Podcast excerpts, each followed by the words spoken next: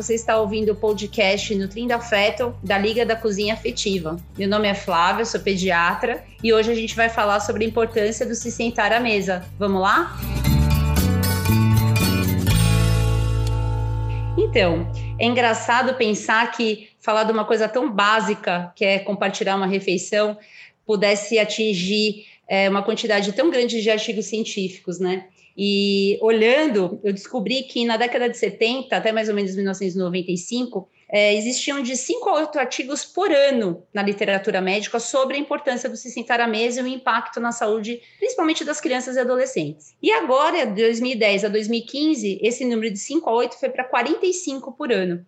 Isso demonstra a importância do tema que a gente vai discutir hoje, é, do se sentar à mesa, ainda mais numa época de pandemia, onde isso acabou sendo virando, quer queira, quer não, uma regra, já que as pessoas foram obrigadas a ficar em casa. E aí, obviamente, isso levou para um caminho de retorno à mesa. E aí eu fico pensando: será que a gente precisa é, ter tantas pessoas em volta da mesa para necessariamente ter um impacto na saúde das crianças? Ou não? Ou se a gente é, só estiver sozinho com a criança, é, vai ser o suficiente isso para ela? É, é uma coisa para se pensar mesmo. Então, é, na nossa vivência dentro da pediatria, nós reconhecemos que é muito importante esse senta, estar à mesa com a família, mesmo porque o momento da, da refeição, muitas vezes, é o único momento de troca, né, entre pais e filhos ali. Às vezes, é, os pais estão trabalhando, os filhos estão estudando, mesmo que online, e aquela hora que senta-se para fazer uma refeição em conjunto é momento de troca e de muita riqueza, riqueza de valores, riquezas culturais.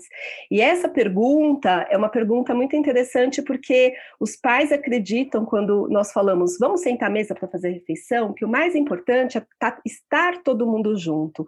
E trabalhos têm demonstrado que não precisa estar a família completa, que muitas vezes tem uma mãe, ou só o pai, ou uma avó, e o fato de você sentar com a criança naquele momento, traz de volta toda essa riqueza, essa riqueza sensorial, de aprendizados. Então, necessariamente, né, que é, essa foi uma questão que você levantou, a gente não precisaria estar todo mundo junto, mas precisaria estar junto, é, eu vejo muitas crianças, não sei se é o seu caso, é, onde é, a criança coloca uma comida para a criança, a criança fica comendo sozinha, né, num outro espaço. E isso para mim é meio ruim, assim, às vezes me choca um pouquinho. Sim, às vezes assim também as pessoas acham que tem que ser uma refeição principal, ah, tem que ser o almoço ou o jantar. E a dinâmica da família varia muito, gente. É, não existe uma receita de bolo tá? Para isso, porque cada família tem uma vivência, uma, uma necessidade, uma estrutura. É, às vezes os dois pais trabalham fora de casa e chegam tarde, às vezes não. E se for café da manhã, almoço, janta, snack, que a gente vê que os trabalhos também, uma meta-análise mostrou com mais de 200 mil crianças e adolescentes, que não tem impacto, independente do tipo de refeição que, que a criança está junto com a família, e independente é, se é um ou dois membros ou todo mundo, isso vai sim causar um impacto na saúde, no sentido de promover, é, é uma bola de neve, gente, porque assim, quanto mais a família comer junto, mais experiências sensoriais elas vão ter. E aí mais elas vão experimentar coisas diferentes, querer fazer coisas diferentes. E isso acaba gerando um ambiente em casa muito propício a uma alimentação mais saudável. E essas meta-análises, ela mostra isso, que realmente existe um consumo menor de fast food, de ultraprocessados, e que as crianças acabam realmente experimentando mais isso, né? Então, Flá, até no quesito é, do exemplo, né? Porque muitas vezes os pais, muitas vezes não, sempre os pais são um exemplo para os filhos. E vice-versa, é, esse discurso pediátrico sempre foi muito forte. É, seja o exemplo para o seu filho. Então, se você quer que o seu filho coma salada, coma salada, coma fruta, coma fruta. Mas e o contrário? Hoje eu vejo o contrário. Quando os pais é, percebem que vão sentar à mesa junto com seus filhos, eles se preocupam em colocar uma qualidade melhor no alimento e acabam se alimentando melhor também. Então, é uma troca de duas vias. Acho isso bem, bem legal. E isso tudo só confirma, né, que o estar à mesa vai desde a introdução alimentar, né? A gente fala muito que a, o estar à mesa, sentar à mesa é uma construção de hábito, por isso que a gente sempre fala assim, ter um cadeirão, né, para proporcionar esse momento, essa vivência para o bebê desde a introdução alimentar, isso vai fazer com que ele crie esse hábito e, e sempre vai estar à mesa, e nesse momento, é que nem a gente sempre acaba falando, é um momento é, tranquilo, sem distrações, para que literalmente a gente preste atenção na comida. Esse momento é um momento de dividir o, o assunto, como que foi o dia a dia da mãe, como foi o dia a dia do pai, da criança, quando estava na escola, agora principalmente, né, que mesmo muitos pais, muitas famílias vivendo em home office, vezes um almoça no quarto, o outro almoça na sala, ou a mãe vai correndo atrás da criança dando a colherada, né? Então, por isso que essa questão do sentar à mesa, desde bebezinho, é muito importante para a gente estar é, trabalhando com a família. Existe um padrão intergeracional e tem alguns estudos que mostram que adolescentes que tinham é, uma rotina familiar de compartilhar refeições, quando eles se tornaram adultos jovens e fizeram a família deles, eles perpetuavam isso isso. Então, assim, é, parece o óbvio, mas eu, a gente sempre fala aqui na Liga da Cozinha que o óbvio precisa ser comprovado, né? A ciência ela vem para provar o óbvio, exatamente para a gente ter embasamento. E nunca se falou tanto de ciência como agora em tempos de pandemia. Então, realmente, o fato de você criar um hábito com o seu filho nunca é tarde, né? Então, você começar na introdução alimentar é o ideal. Mas se no seu caso não foi possível, não se sinta culpado por causa disso. Ah, então putz, não vou conseguir. Não, é, começa. Ah, mas meu filho já tem 15 anos, nunca é tarde. Eu acho que é um momento importante de você fazer uma conexão é, de saber o que aconteceu durante o dia. É, é uma plantinha que você está regando e que vai levar para outras gerações. Então, é um impacto que você talvez não vai ver diretamente, mas que o seu filho vai levar para frente com certeza. E isso tudo confirma é, um estudo que foi feito com adolescentes, né? Foi feito um estudo com mais de 100 mil adolescentes entre, entre 11 a 19 anos de idade, matriculados tanto em escola pública como escola privada, do, de norte a sul do Brasil, e eles mostraram que o estar à mesa, né, principalmente fazendo as refeições com os pais, está associado ao maior consumo de alimentos saudáveis. E eles observaram que mais da metade aumentou o consumo, né? Teve um consumo maior de frequente de feijão. Um terço consumiu frutas e hortaliças. Então, assim, nunca é tarde, né? Para a gente mudar e incentivar cada vez mais. E além do a, da, da, alimentação saudável que eles é, obtiveram nesse resultado dos estudos, eles tiveram uma menor ingestão né, de alimentos não saudáveis, teve um controle dos níveis de excesso de peso entre os adolescentes, e, e eles observaram que teve uma ótima é, oportunidade de educação alimentar e nutricional, é, aperfeiçoando as habilidades culinárias, os hábitos saudáveis, além do convívio social, né, promovendo a comensalidade, né, que é o estar à mesa, e o bem-estar psicológico.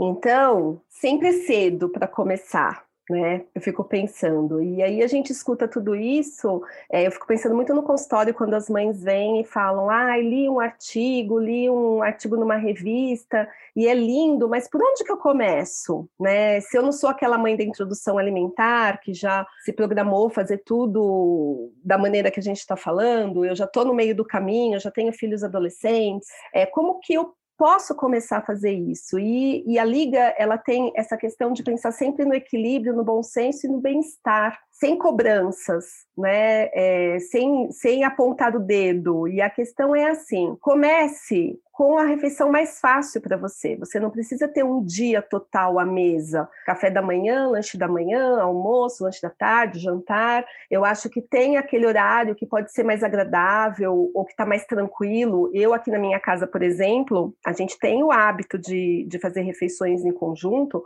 mas o mais agradável para minha família e para mim é o lanche da tarde, quando há possibilidade, que é aquele momento que as pressões do dia meio já passaram, né? Já não é tão cedo, já não é a correria do almoço pós-almoço e a gente pode sentar à mesa, conversar e fazer aquele lanche. Então comece por uma refeição. E aí o sentimento de prazer pode ser tão grande que você vai falar, puxa, por que não nas outras também? Então vá devagar, como tudo que é novo, toda mudança de hábito, começar devagar e expandindo isso para o seu dia, para os seu mês, para sua vida, é extremamente importante. É isso mesmo, gente. Eu acho legal, assim, utilizar a criatividade também, né? Além do alimento, que mais pode ser a conexão ali na mesa, né? Às vezes é, o filho adolescente que não está muito afim, ou a criança que fica agitada, não quer sentar. Eu queria citar um exemplo de uma mãe, eu não sei se eu, se eu cheguei a comentar é, nos bastidores aqui com vocês, mas uma mãe que ela, eles se mudaram para os Estados Unidos, né, uma mãe brasileira, e a filha sentia muita falta do, do Brasil, dos colegas daqui. E a mãe começou a escrever, é, pegou aquelas canetas, caneta mesmo, canetinha, né?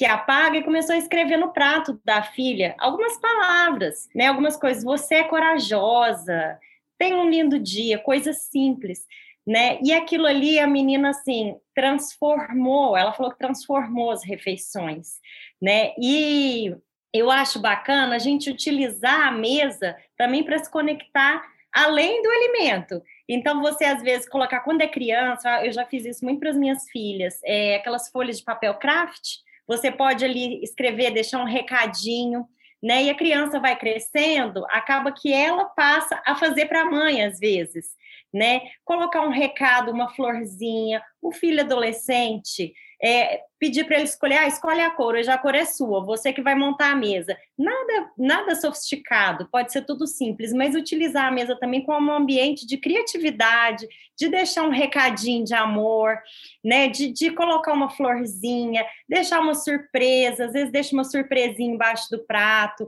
Eu acho isso também, é, eu acho que isso também aproxima, né? E quebra um pouco aquela coisa, é você obrigado a sentar à mesa.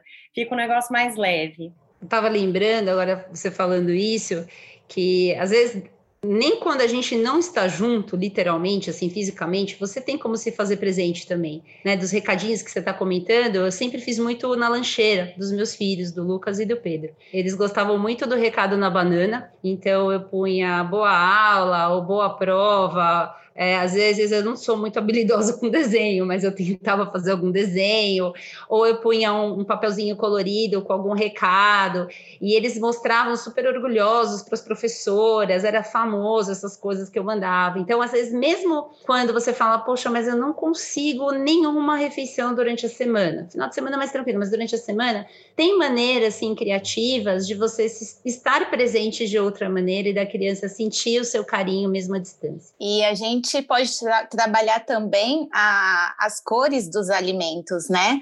A gente tem uma, uma infinidade de de cores e deixar tudo a mesa bem mais colorida. Então, além das cores, a gente pode trabalhar os formatos, que nem a gente já falou nos outros podcasts, trabalhar os formatos dos alimentos para estimular o consumo da criança, né? É, então, a, a, famosa cenoura, que é o, é o, alimento coringa, que ela vai desde o bolo até a, a cenoura raladinha na salada ou em rodelinha, no arroz. É, e, e o, inclusive os recipientes, né, os talheres, tudo que for colorido para chamar a atenção da criança, isso tudo é, a gente acaba trabalhando de uma forma lúdica, incentivando o consumo do alimento que uh, talvez antes ele não experimentaria. E a gente fala muito, até no livro, né, que a gente pode trabalhar com as crianças e os adolescentes, a gente pode trabalhar algumas matérias escolares, inclusive, né?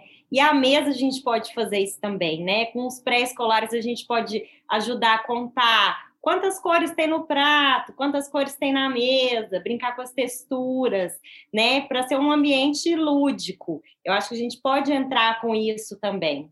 O sentar à mesa ele vai assim tão além, gente. Assim, é tanta coisa que a gente ficaria horas falando aqui. E uma das coisas que eu sempre falo para as mães, principalmente na introdução alimentar, a Rê também deve falar muito isso, e ela deve sentir isso na pele, porque ela já tem adolescente em casa, que não é o meu caso ainda, que na verdade, assim, quando você constrói um hábito de se sentar à mesa, mesmo com um bebezinho que nem fala ainda, um bebê de seis meses que está lá comendo sua primeira banana, é, ele está observando né, os bebês são observadores, ele está observando aquilo. E você cria o hábito de conversar. Então você conversa com o seu esposo, ou com o companheiro, ou com outra pessoa que está junto, você conversa com a criança. E aí eu penso, eu sempre falo assim para os pais: você imagina daqui 10 anos, 12, quando o seu filho já tiver adolescente, que hora você vai conversar com ele? Se cada um for para o seu quarto e, e ficar no seu mini mundo, é, como que você vai saber que está tudo bem? Como você vai olhar no olho dele e saber que de repente ele sofreu um bullying na escola ou que ele brigou com a namorada? Vai ser na hora da refeição que se você começou bem de cedo, isso vai realmente ajudar, você vai fazer uma base emocional para a criança sentir que aquele é um momento de familiar mesmo, de discutir. E não só isso, mas como problemas da família, ou discussões de família, ah, para onde a gente vai viajar esse ano, ou é, é, coisas que você envolve a família como um todo, as crianças, os adolescentes, todas as idades, todo mundo sentir parte. E aí a comida é um detalhe, gente, é uma coisa que vai fluir naturalmente. Esse é o assunto que eu amo e eu sempre abordo demais com as mães, que é a questão do comer junto, é a primeira sensação de pertencimento que a gente tem, né? Então, assim, eu, eu, eu faço tudo separado, né? Eu durmo mais cedo, eu me alimento mais cedo que a família, mas aquele momento que eu, eu passo a fazer parte da mesa, das discussões, dos diálogos, mesmo que eu não entenda nada, é o primeiro momento que eu me sinto pertencendo a algum espaço. Então, é um pertencimento inicialmente à família, depois à sua comunidade, à cultura de um povo, ao mundo, e pertencer gera responsabilidade, né? Então, você está falando da questão do adolescente, que eu tenho dois e eu vivo isso na pele, sim. É, eles têm o prazer do comer junto, porque eles aprenderam estar junto desde pequenos, né? Então, é um prazer que a gente desenvolve nas crianças e que eles vão levar para a vida deles, para os filhos dele, e isso perpetua meio que a sociedade, né? A sociedade ela foi gerada em cima do, do, contato. Tanto que no ano de 2020, nessa pandemia onde precisamos ficar isolados, é, foi um, um, dos motivos de maior ruptura né, de distúrbios comportamentais, de dificuldade para as pessoas. Então, dar essa sensação de pertencimento para as nossas crianças é uma herança é, super importante, ao meu ver, né, num ato tão simples, que é sentar à mesa junto isso também traz a ideia, eu gosto da, daquilo que a mesa traz, da ideia de equidade, né? Ali estão seres humanos, não é simplesmente o pai, a mãe, é, a avó, o vizinho, porque a gente está falando aqui só família, mas a, a gente também tem a, a, os convidados, né? Nesse tempo de pandemia, um pouco, um pouco menos, bem menos, mas a, a equidade que a mesa traz, a equidade que a mesa traz, a equidade do servir, né? Você está ali, o simples me passa o sal, toma manteiga, né? Eu coloquei a mesa para você, mãe. É, o pai trouxe, eu trouxe suco, né? Então, é aquilo de você servir ao outro, eu acho isso muito gostoso. E a criança trabalha também por espelhamento, né? Isso que a Renata falou. Então, ela está se espelhando ali não só no alimento saudável que os pais estão oferecendo, mas está também trabalhando na questão do servir, o espelhamento do servir um ao outro é pensar que o bebê de hoje é o adulto de amanhã, né? E quando a gente pensa nessa questão da, do, do bebê ainda comendo alimento, eu sempre dou a dica para os meus pacientes que é, se a gente não conseguir fazer pelo menos uma refeição em família, né? Quando a gente está lá na introdução alimentar, é, dê a comidinha para o seu bebê e depois, quando você tiver a oportunidade de jantar com seu marido e o seu filho, é, coloque brócolis, algumas é, cenourinhas, um couve-flor é, é, cozidinho, que ele também vai estar tá fazendo parte desse momento, né, do, do, da observação, da conversa e do ato de comer também. O Nutrindo Afeto é um podcast da Liga da Cozinha Afetiva, feito pelas pediatras Flávia e Renata, a nutricionista Flávia e a chef coach Paula. Você encontra a gente sempre aqui no seu tocador favorito, com novos episódios todas as quartas. Siga também no Instagram, arroba Liga da Cozinha Afetiva. Na próxima semana falaremos sobre medicina do estilo de vida. Esperamos vocês!